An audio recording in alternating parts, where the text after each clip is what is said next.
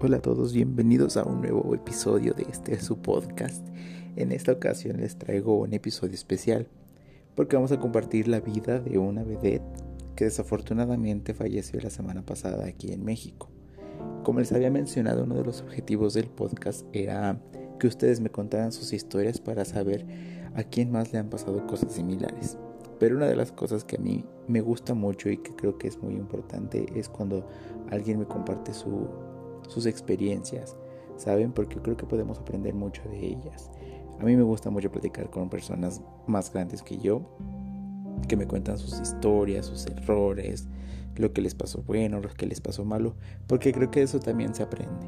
Entonces, vamos a compartir un poquito de esta vedette que la verdad yo soy fan, así fan, fan, fan, fan, de todo ese tipo de mujeres que fueron el foco de la sensación en los años 70 y 80 en el ambiente nocturno en México.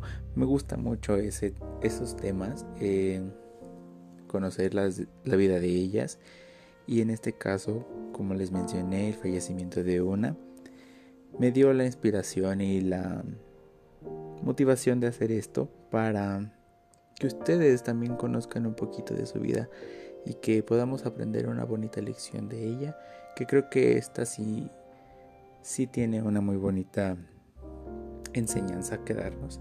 Entonces, bienvenidos a este episodio especial. Espero que les guste mucho.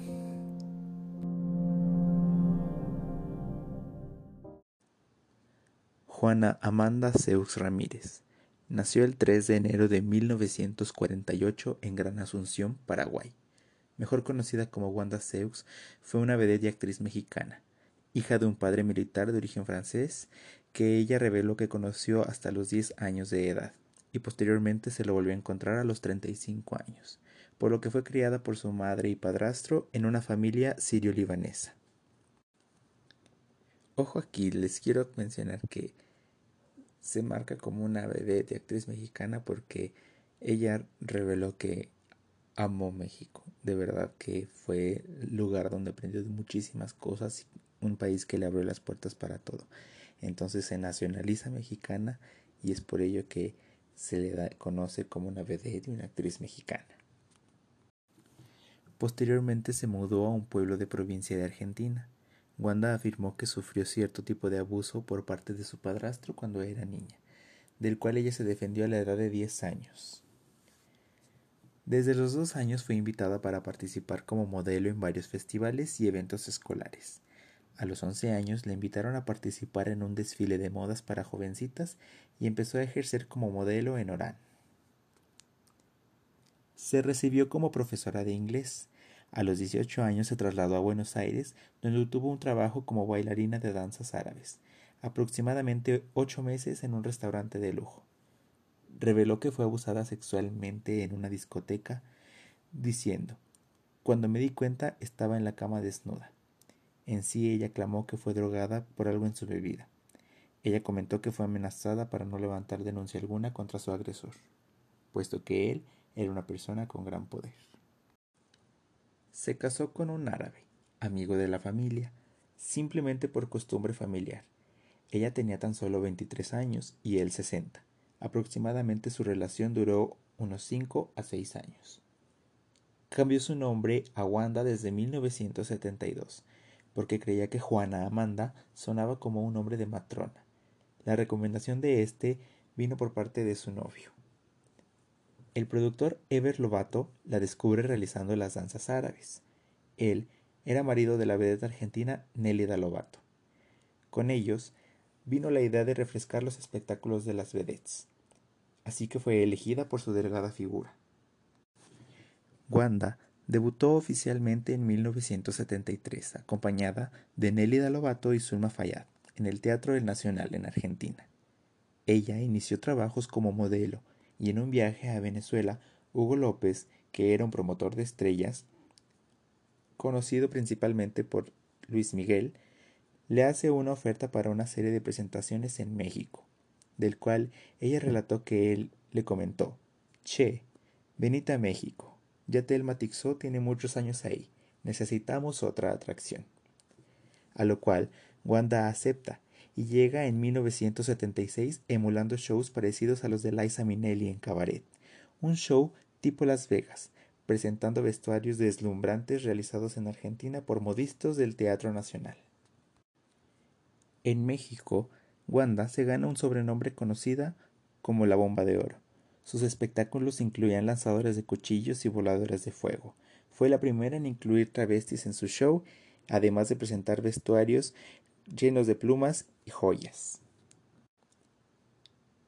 Ella comentó, en 1977 mi espectáculo valía cuatro o cinco mil dólares. También impuse la pluma. Incluso Olga Briskin me pedía mis tocados para ver el trabajo del armazón. Entonces de ahí empezó una sana competencia donde todas queríamos ser la mejor. Su show era presentado en el cabaret El Capri, en el Hotel Regis de la Ciudad de México.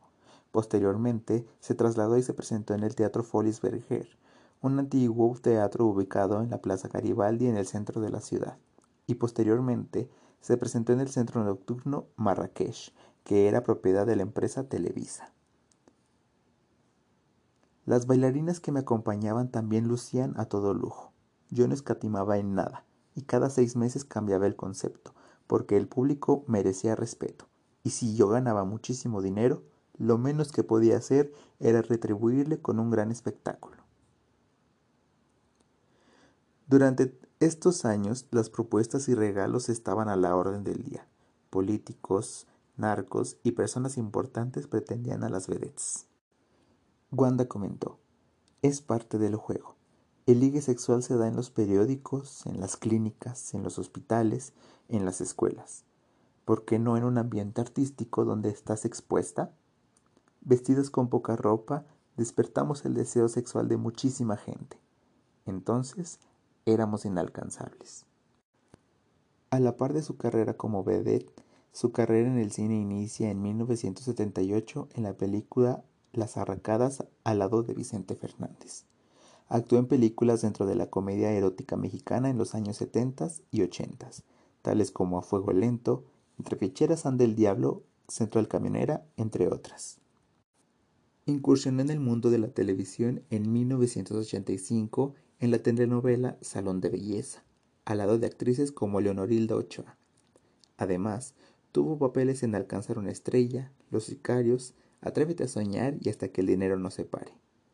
Continuó su carrera con apariciones regulares en telenovelas y diversos programas mexicanos. En 1999 participó en un espectáculo teatral llamado Las Inolvidables de la Noche, al lado de vedettes como Rosy Mendoza, Amira Cruzat, Grace Renat y Malú Reyes, se presentaban en el Teatro Blanquita de la Ciudad de México. Su show era acompañado de la orquesta de Pérez Prado, además de diversos actos circenses y sketch. Trajo de vuelta los espectáculos que ofrecían los antiguos teatros y cabarets de la ciudad. El periódico La Jornada retrató: Las vedettes harán lo que saben hacer, dar espectáculo, bailar, cantar y divertir al público, algo que ya no ocurre en estos tiempos. Esto fue mencionado tras la creciente popularidad de los table dance.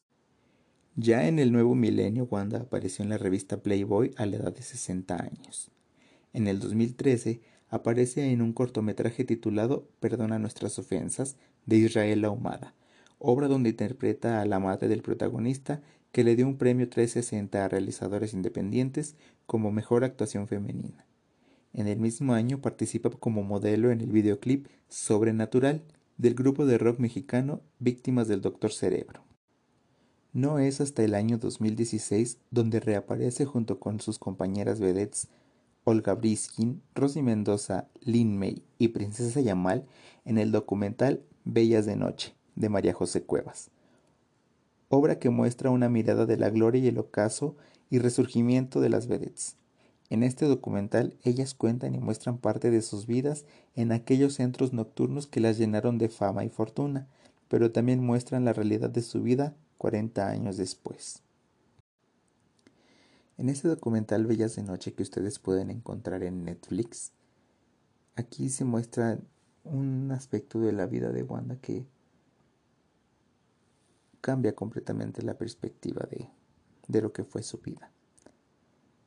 Cuenta sobre un cáncer de mama del cual fue portadora en el año 2010. Y aquí un punto aparte, tal vez no lo mencionan en el documental, pero ella lo mencionó después que Televisa fue una gran, un gran apoyo en cuanto a costear el medicamento, bueno, el tratamiento de quimioterapias del cual ella fue necesario que se le que se le aplicara. Un poquito aparte de esto también su mamá, que era la adoración de Wanda, era por lo que ella hizo todo, em, murió en 2008 por una infección en la sangre. Wanda relató lo mucho que la quería y lo mucho que le enseñó su mamá y que en los tiempos en los que fue la vedette reconocida, su mamá viajó muchísimo por el mundo. Lo que ganaba Wanda gran parte era para su mamá. Eh, en este documental en Bellas de Noche, las vedettes hablan sobre la decadencia, lo que las llevó a ya no ser tan populares como lo fueron en los años 70 y 80. También en otros programas como La historia detrás del mito de TV Azteca cuentan sobre lo que ocasionó este deceso en su fama. Wanda y las demás vedettes comentaron que el surgimiento de los table dance fue un golpe muy duro para los teatros, porque si ellas llevaban unas producciones, eran unas producciones muy buenas, pero eran demasiado caras. Entonces, pagarles a ellas tres mil dólares no conviene tanto que pagarles tres mil dólares a muchísimas más bailarinas que iban a ser entre comillas, prácticamente lo mismo que iba a ser entretener a los clientes. Ese fue un golpe muy duro para todas las vedettes en aquellos entonces, porque su show ya no era rentable en comparación a los de las chicas del table dance.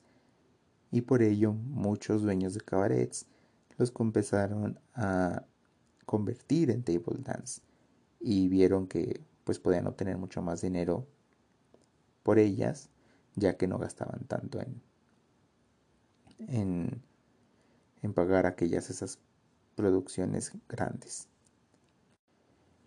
Esto fue una un golpe duro para todas porque y en especial para Wanda porque ya no tener esos shows que te dieron tanto dinero y tantos esos pretendientes, em, llevó, la llevó a ella y a sus demás compañeras a buscar los medios para sobrevivir.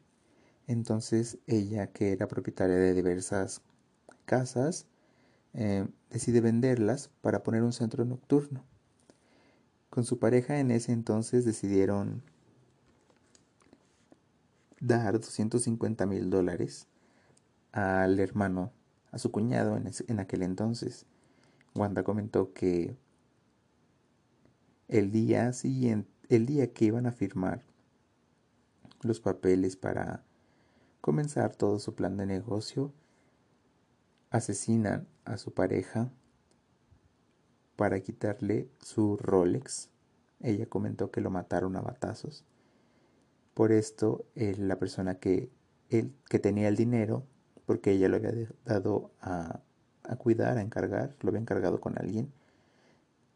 Por esto la persona ya no le devuelve el dinero y es el golpe del cual ella ya no se pudo recuperar porque era demasiado dinero que habían sido los ahorros de tantos años de trabajo. Por lo que en Bellas de Noche cuenta cómo fue su declive y Comenta lo que hacía para ganarse la vida después de eso. Llegó a trabajar como ama de casa, como, perdón, este, empleada doméstica. Bañaba perros, paseaba perros. Incluso en el programa La historia detrás del mito comentaba que trabajó para teiboleras que la tenían fregando la suela de los zapatos diciéndole que hasta que no quedara blanca podía dejar de tallar. Entonces, que lo que le pagaban era 200 pesos, que ella corría rápidamente a su casa para comprar pan, leche y hacer una pequeña comida que le daba a su mamá.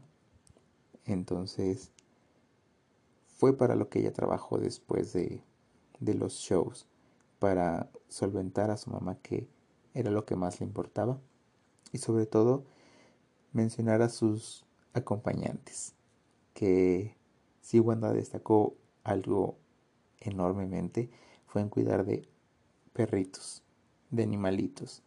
Ella comentó que en, su vida lo mínimo que pudo haber tenido en toda su vida fueron 400 perros. Ella era ella los cuidaba, los tenía en su casa, entonces también parte de su trabajo era que no le faltara nada a su mamá ni a sus perros. Los cuidaba y era partidaria de pues de muchas causas a favor de los animales, las llamaban para marchas, para peticiones a la cual ella acudía sin decir no nunca, porque lo que más amaba era a los animalitos, a sus perritos. Entonces fue una gran amante de los animales hasta el final de sus días.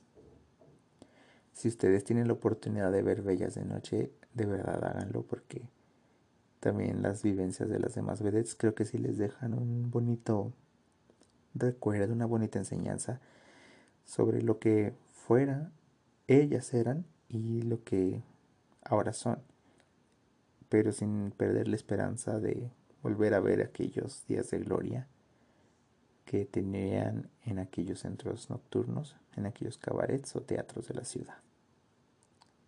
Y si pueden ver también el programa de la historia detrás del mito de las vedettes, verán igual anécdotas de ellas que les van a contar y mostrar cómo fue el cambio en sus vidas tan repentino y lo que ellas llegaron a hacer. Para el año 2017, Wanda apareció en una obra teatral titulada Divas por Siempre, al lado de Shanik Berman y el reciente difunto el comediante Manuel Eloco Valdés. También apareció junto a sus compañeras vedettes Lin May, Grace y Princesa Yamal.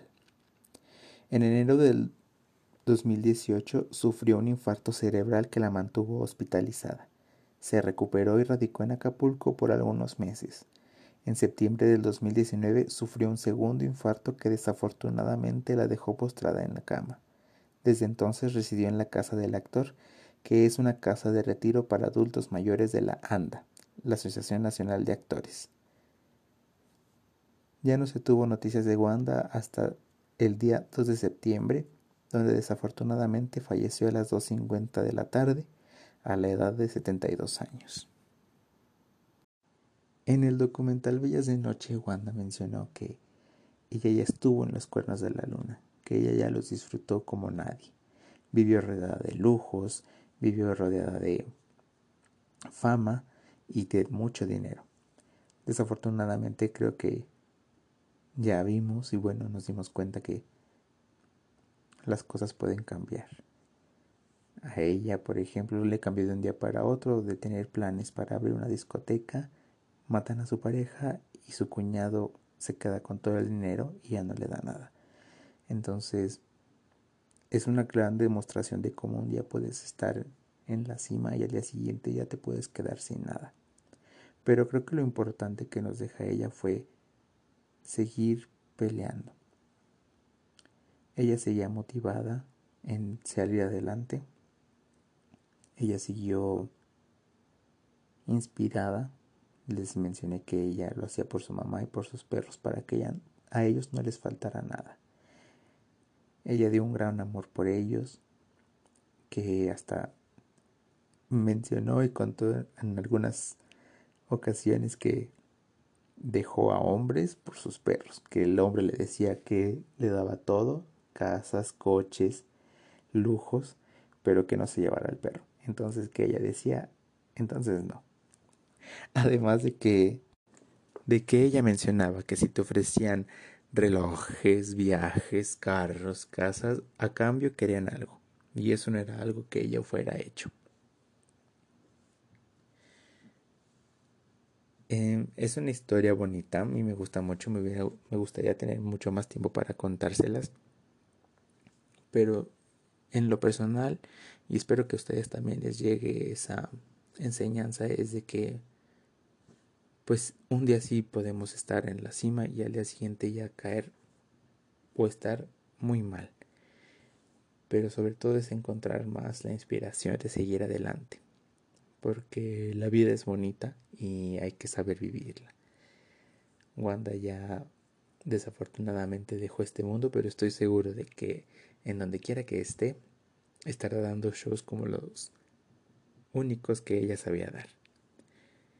Ella se quedaba feliz de quedarse en México, porque amó este país, amó la gente, amó la cultura, amó todo.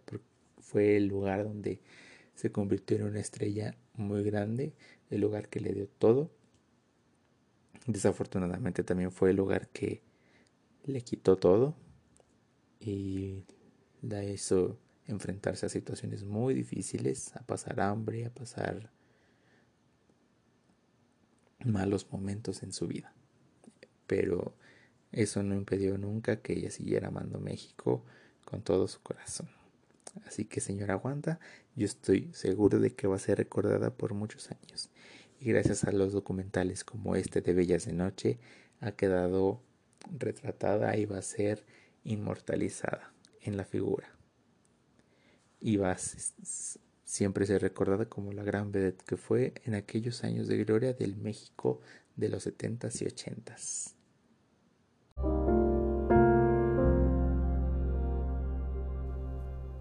Y bueno, mis queridos amigos, este fue parte de la vida y obra de Wanda Zeus, que nuevamente esperemos que esté descansando ya por fin, después de lidiar con dos infartos que la dejaron obviamente mal.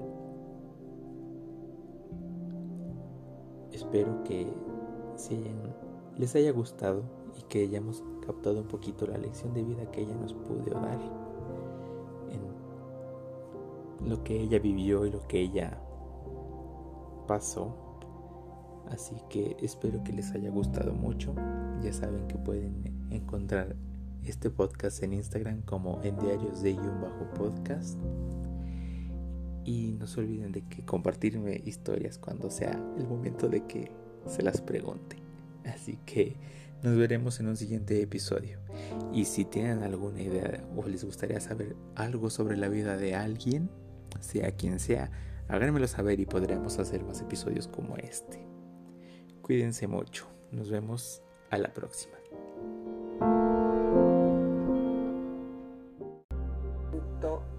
La mujer más feliz del mundo de contar con tu amistad, de vivir en México, de saber de que mis cenizas van a quedar aquí.